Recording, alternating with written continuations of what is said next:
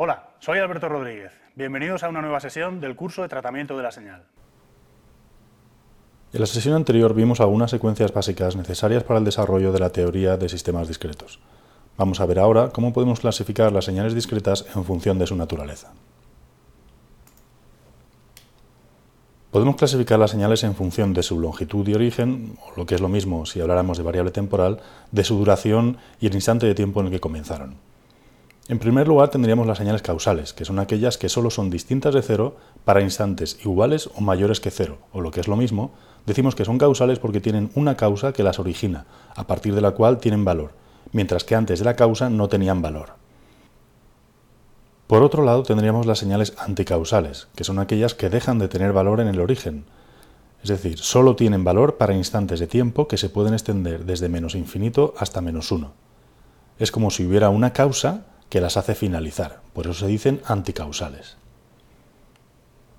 Por último, tenemos las señales que son no causales, que son aquellas que toman valores a ambos lados del origen de tiempos, extendiéndose entre menos infinito e infinito. Vamos a ver algunos ejemplos. La señal delta es una señal causal. Vale 1 en el instante de tiempo 0, para n igual a 0. La señal escalón es una señal causal, puesto que solo tiene valor para valores positivos del índice. Esta otra señal, que sería el escalón invertido y desplazado en una unidad, es anticausal, puesto que se extiende desde menos infinito hasta menos 1. Por último, una sinusoide ideal periódica, por ejemplo, no es causal, puesto que para ser periódica tiene que ir entre menos infinito e infinito, es decir, es distinto de 0 para valores positivos y negativos del índice.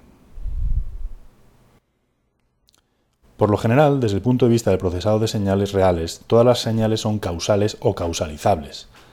Es decir, si es una señal real que hemos, que hemos adquirido de un dispositivo, ha habido un instante inicial en el que hemos empezado a adquirir esa señal.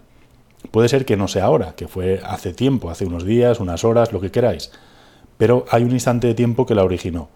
Puesto que disponemos de memoria en el dispositivo, podemos comenzar a procesar en cualquier instante de tiempo, con lo que en un principio cualquier señal podría considerarse como causal o causalizable.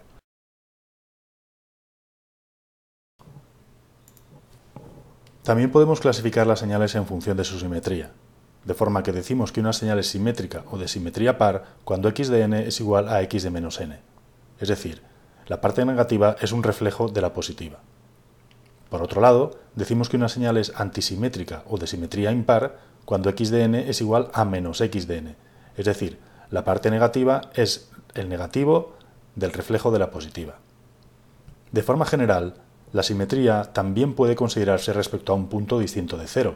Bastaría con desplazar la señal hasta el origen para que fuera simétrica, con lo que se trata de una señal simétrica desplazada o retardada.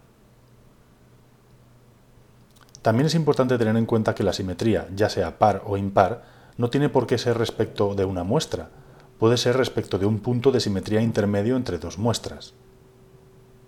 En este ejemplo, la señal es simétrica respecto al punto de simetría 7.5. Las señales simétricas tienen ciertas características de fase que las hace deseables para el diseño de ciertos sistemas, como los filtros de respuesta impulsional finita, que veremos más adelante. Por último, las señales pueden no ser simétricas, cuando no guardan ningún tipo de relación simétrica. A pesar de ello, cualquier señal no simétrica puede expresarse como la suma de una señal de simetría par y otra de simetría impar, como se puede demostrar fácilmente mediante la siguiente expresión. En ocasiones puede resultar muy útil dadas las propiedades de fase de las señales simétricas que hemos apuntado. Las señales también se pueden clasificar en función de la energía o potencia. Se define energía de una señal discreta como la suma del módulo al cuadrado del valor de cada muestra.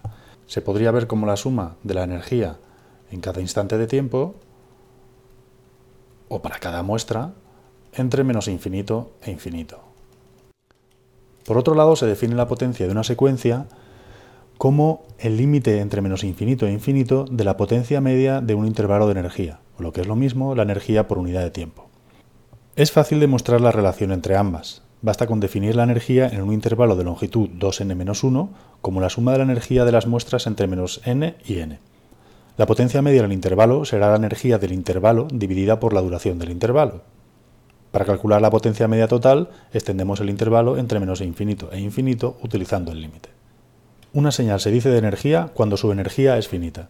En este caso, su potencia será cero, pues al extender el límite del sumatorio dividimos una constante entre infinito, que resulta cero. Como ejemplo de señal de energía, tenemos cualquier señal de duración finita. Si su energía es infinita, la potencia calculada como el límite de la energía puede converger. Se dice que una señal es de potencia cuando su potencia es finita, por lo tanto su energía sería infinita. Como ejemplo tenemos las señales periódicas.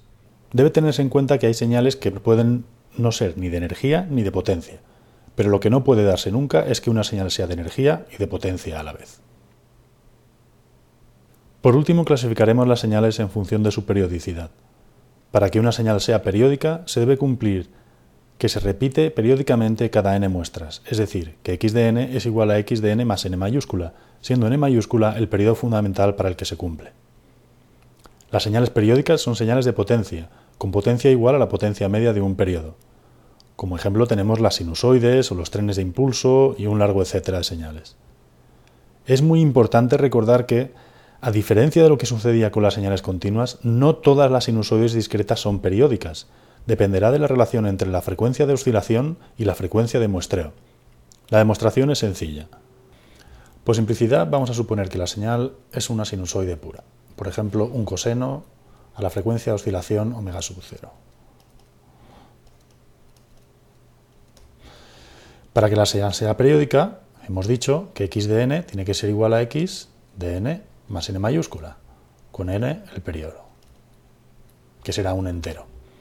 Es decir, que el coseno de omega 0n tiene que ser igual al coseno de omega 0 por n más n mayúscula.